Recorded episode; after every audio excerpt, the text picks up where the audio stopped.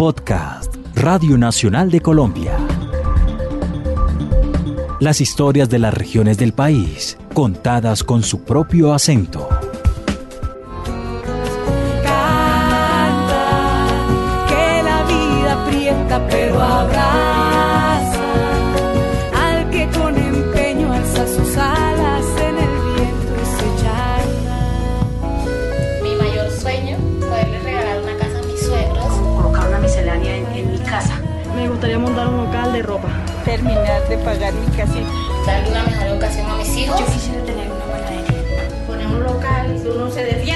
Sacar mis hijas adelante en el estudio.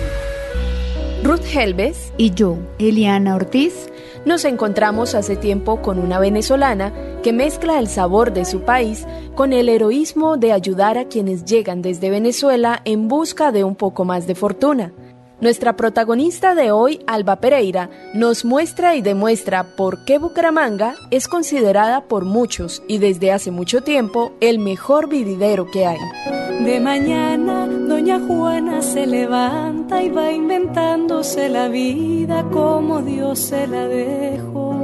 y es que desde que fue creada en 1622, nuestra ciudad se ha ido forjando de migraciones, campesinos que llegaron de la provincia, afrodescendientes venidos por el río Magdalena, desplazados de sus tierras que ataron el miedo a la esperanza, y recientemente cientos de venezolanos que comparten una extensa frontera con nuestro vecino departamento de norte de Santander, pero prefieren estar aquí. Quédese con nosotras, Esto es Acentos, desde la ciudad bonita para el mundo. a través de www.radionacional.co. Y aunque sueña, no es con duendes ni con hadas, doña Juana tiene un sueño que no cambia de color. Le digo a mi mamá, mi mamá buscaba en el mapa. Pongo el mapa de Colombia y cerró los ojos. Cuando cerró los ojos puse el dedo en el mapa de Colombia y yo dije, donde me toque para allá voy. Y me salió Bucaramanga. Yo llego a esta ciudad un 14 de febrero, algo romántico para mí, porque en Venezuela el 14 de febrero se celebra el Día del Amor y la Amistad. Un domingo a la una de la tarde. Perdida, perdida por completo. Fue llegar con una maleta cargada de ilusiones, de esperanzas y de sueños para comenzar de nuevo. Afortunadamente, siempre lo he dicho, el bumangués, aunque es una persona aparentemente fría, el bumangués es muy cálido y le abren las puertas a, uno de su casa y lo invitan a un café. Entonces, afortunadamente para mí, hace 13 años no había tanta competencia, porque no teníamos tantos venezolanos aquí con quien competir, no el cariño de los, de los santanderianos. También me fue que siempre digo que si en Venezuela la situación se arregla, yo no regreso. Yo considero esta ciudad como mía. Eh, eso cuando tú sientes que tú perteneces a, un espacio geográfico, nunca me había pasado en ninguna parte de las que he visitado. Solo me sucede con esta ciudad. Eh, de Colombia conozco varias ciudades encantadoras, románticas, pueblos como Barichara, que me parece que es yo pensaba que, que Marruecos era lo más romántico que yo había visitado, pero no, me equivoqué y lo digo mil veces, Barichara es la cuna del romanticismo, de la poesía, del amor, pero nada como Bucaramanga. Yo no cambio a Bucaramanga por nada. Y yo siento que pertenezco aquí, yo siento que esto para mí es vivir en donde tenía que haber nacido. Así es de grande el amor que siento por esta ciudad. Se parece mucho a la ciudad donde yo, de donde yo vengo, que es Barquisimeto. Pero a pesar de que allá está mi gente, allá están mis afectos, están mis amores viejos, mi mamá, mi hermana, amores que no, que no los voy a perder, ¿verdad? A pesar de eso, sigo considerando que Bucaramanga es, es mi casa, es mi cuna. Vuela al cielo mariposa, libélula encantada, vuela alto, vuela lejos, pero quédate en mis alas. Vuela al cielo mariposa, libélula encantada, vuela alto, vuela lejos, pero quédate en mis alas. Vuela alto, vuela lejos, pero quédate en mis alas. Aunque no hay cifras claras oficiales sobre cuántos venezolanos viven en Bucaramanga, Alba Pereira se arriesga a entregar una cifra, pues cada día a su restaurante Sabor Aquí llegan casi 10 personas buscando no solo los aromas de la cocina de la tierra que dejaron, sino respuestas o apoyo. A mí Ruth nos confesó que nunca buscó convertirse en esa especie de ángel que soy, que recogen medicamentos, hojas de vida, ropa y cualquier cosa, porque a la hora de la verdad algunos llegan, como decimos acá en Santander, nada más que con una mano adelante y la otra atrás. No decido eh, convertirme en un ángel para los migrantes. Es una situación que se da por la mala labor o la nula labor que, que hay en la ciudad con el consulado venezolano. Cuando yo decido junto con mi socia montar este negocio, la idea era vender comida típica venezolana, como darle este, un poquito de Venezuela a las personas que viniesen a comer. Por mi mente no estaba hacer trabajo social. Son muchos los casos que, que me han hecho llorar. Por ejemplo, saber de una persona que lo dejó todo que se vino con la ilusión porque lo llamaron de otra ciudad de, Colombia para que se viniera a hacer un trabajo importante. Esa persona vende su carro, vende su casa para poder tener algo acá porque el cambio económico, el cambio monetario es brutalmente malo para el venezolano. Y la persona cuando él llegó sencillamente no contestó más nunca el teléfono, entonces lo dejó a él en el aire.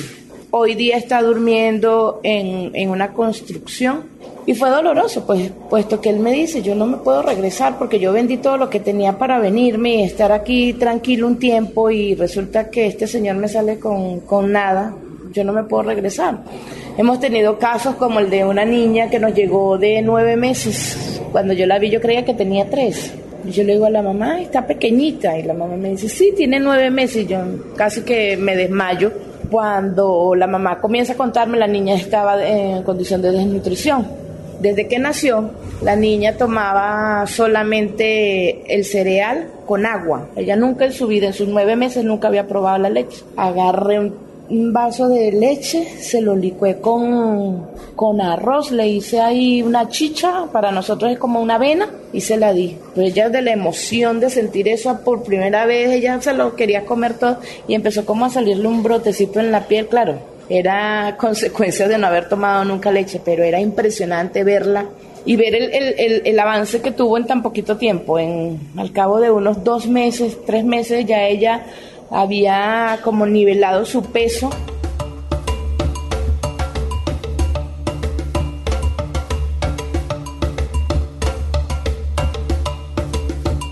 Pero ¿cómo se convirtió Bucaramanga en el lugar de los amores de Alba? Ella nos dijo que fue por el mute, pero luego se arrepintió. Y es que además del sabor de esa sopa de estómagos de vaca, maíz y guacas, trabajó por ocho años enseñando cocina en los barrios empobrecidos de la capital santanderiana y así conoció lo que según ella es la verdadera esencia nuestra. Y que tal vez es la que le da sabor a nuestro mute y mano, a nuestra manera de ser así. A mí me engancharon muchas cosas de esta ciudad.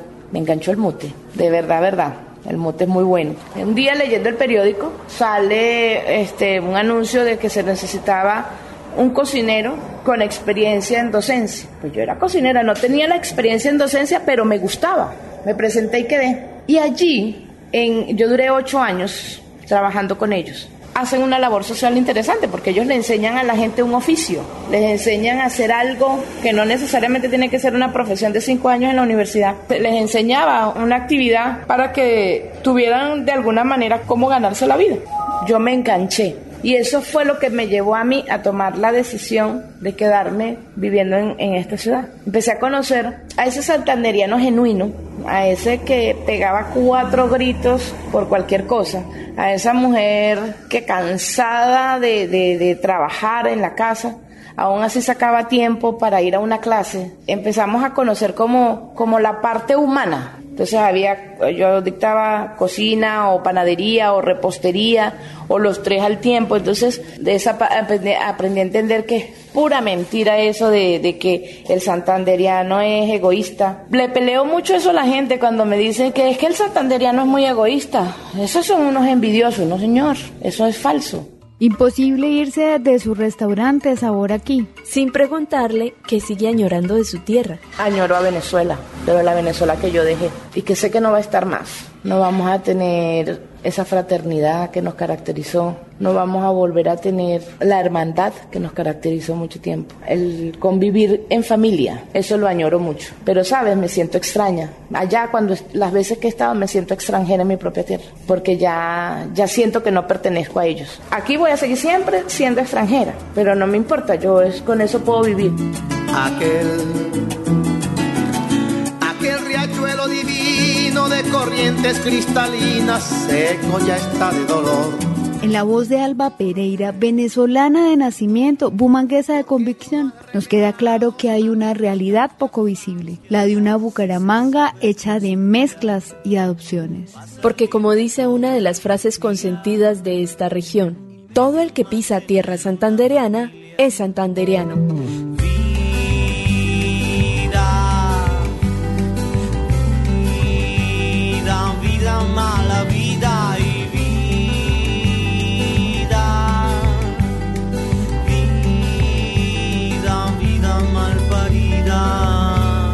Nos oímos en un próximo capítulo de Acentos para Radio Nacional de Colombia. Desde la bonita Bucaramanga, somos Rulloana Helves y Eliana Ortiz.